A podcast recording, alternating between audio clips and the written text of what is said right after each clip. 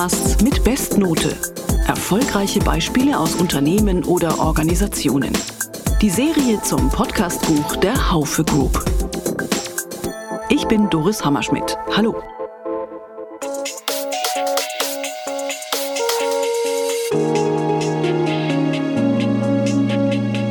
Was haben Roboter und Klimaschutz gemeinsam? Um diese Frage geht es heute in der Sonderfolge der Balver Tonspur.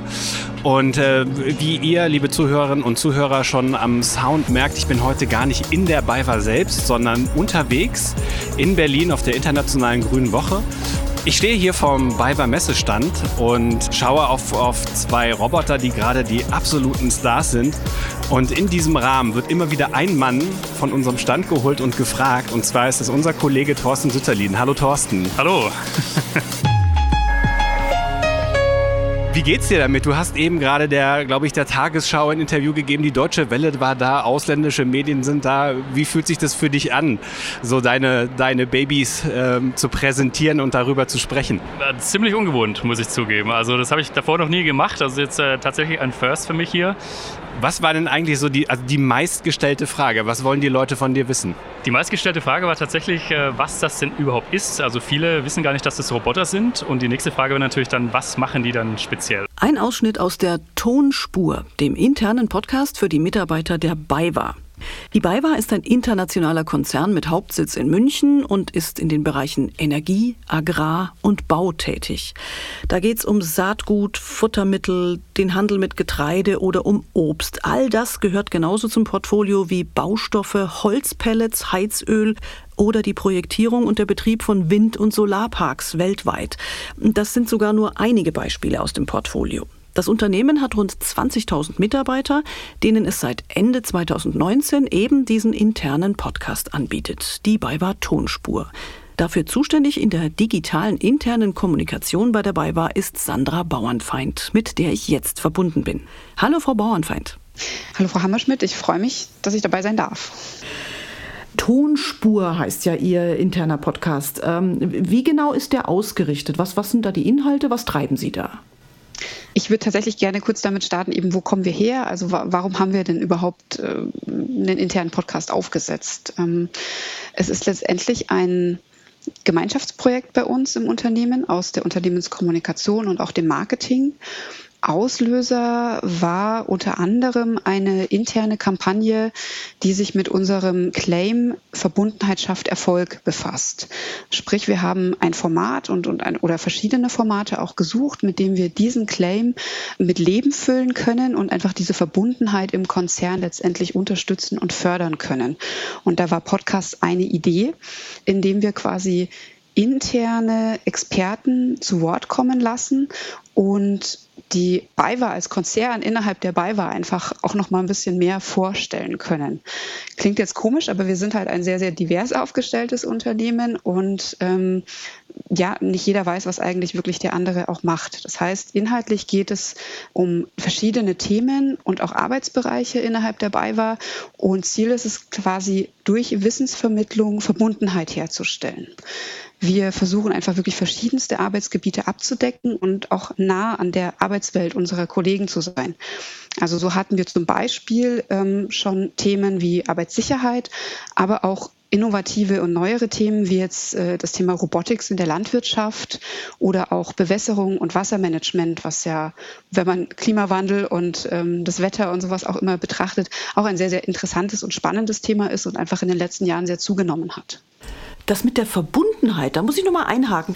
Was steckt da dahinter? Welche Art von Verbundenheit ähm, wollten Sie da erreichen? Tatsächlich die Verbundenheit innerhalb der BayWa. Also die BayWa ist ja ein sehr traditionelles Unternehmen auf der einen Seite, aber auf der anderen Seite auch doch ein, ein sehr, sehr innovativer Konzern. Gegründet wurden wir ja schon 1923. Das heißt, wir haben eigentlich bald 100-jähriges Bestehen und in bestimmten Geschäftsbereichen ist es auch so, die gibt es schon seit 100 Jahren. Aber dann gibt es Geschäftsbereiche, die gibt es halt wirklich erst seit, in Anführungszeichen, seit zehn Jahren und sind noch relativ neu unterwegs, wenn ich jetzt an unsere erneuerbaren Energien denke. Und da ist halt jetzt das, das Ziel dahinter zu sagen, okay, wir sind aber alle ein Konzern und wir sind alle verbunden. Und wir haben auch sehr, sehr viele Kolleginnen und Kollegen, die die wahnsinnig lange Betriebszugehörigkeiten haben. Also bei uns zählt ein Jubiläum quasi frühestens ab zehn Jahre Betriebszugehörigkeit, aber eher sogar erst ab 25 oder sogar 40 Jahren. Das heißt, unsere Mitarbeiter sind schon sehr, sehr verbunden mit der Firma, ähm, mit dem Konzern und das wollen wir weiterleben sowohl nach intern, aber auch nach extern. Also auch die Verbundenheit dann Richtung Kunden her ist Teil dieses ganzen Claims Verbundenheit schafft Erfolg.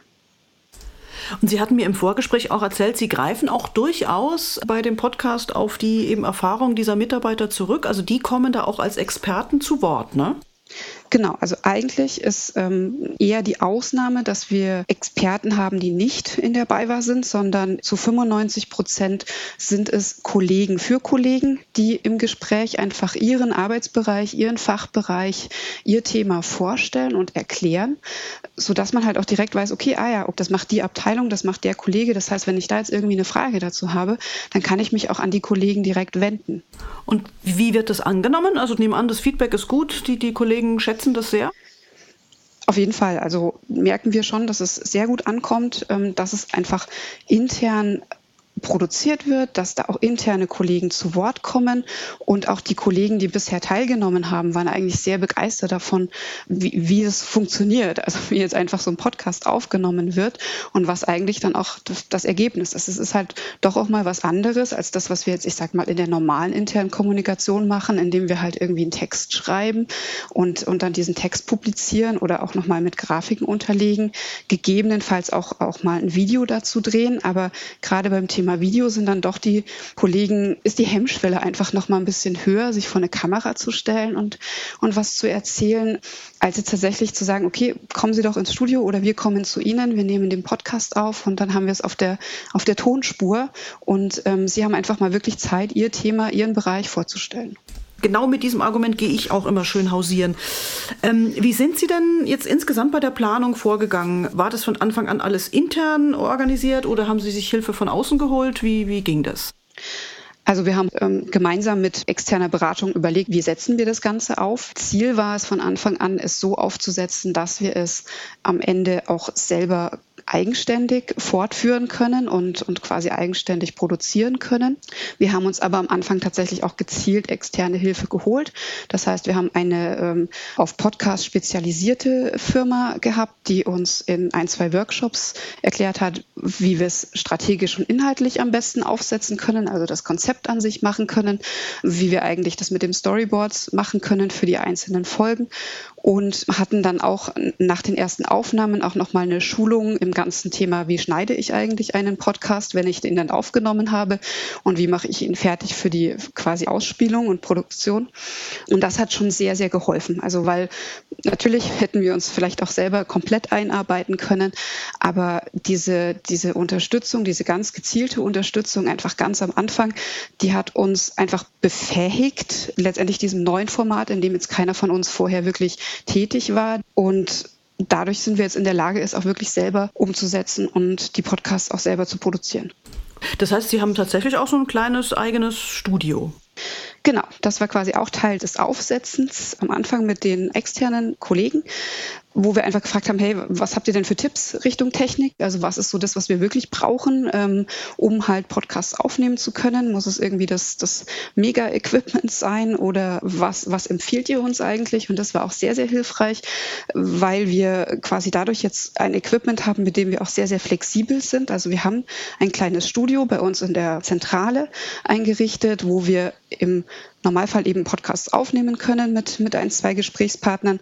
Aber das Equipment erlaubt uns auch einfach mit dem Aufnahmegerät und den Mikros äh, rauszugehen in die Regionen, in unsere Standorte oder auch mal auf eine Messe oder eine Veranstaltung und dann vor Ort den Podcast direkt live mit den Kollegen aufzunehmen was natürlich auch sehr gut ankommt, weil das ist dann nicht immer diese trockene, langweilige Studioatmosphäre, sondern man hat dann manchmal auch ein bisschen Hintergrundgeräusche oder sagt halt auch, liebe Kollegen, ihr müsst nicht immer zu uns kommen. Also allein schon dieses Signal an die Kollegen, die man ja fördern will oder wo man auch sagt, ihr, ihr seid die Experten im Thema und wir kommen auch gerne zu euch, um euer Thema aufzunehmen.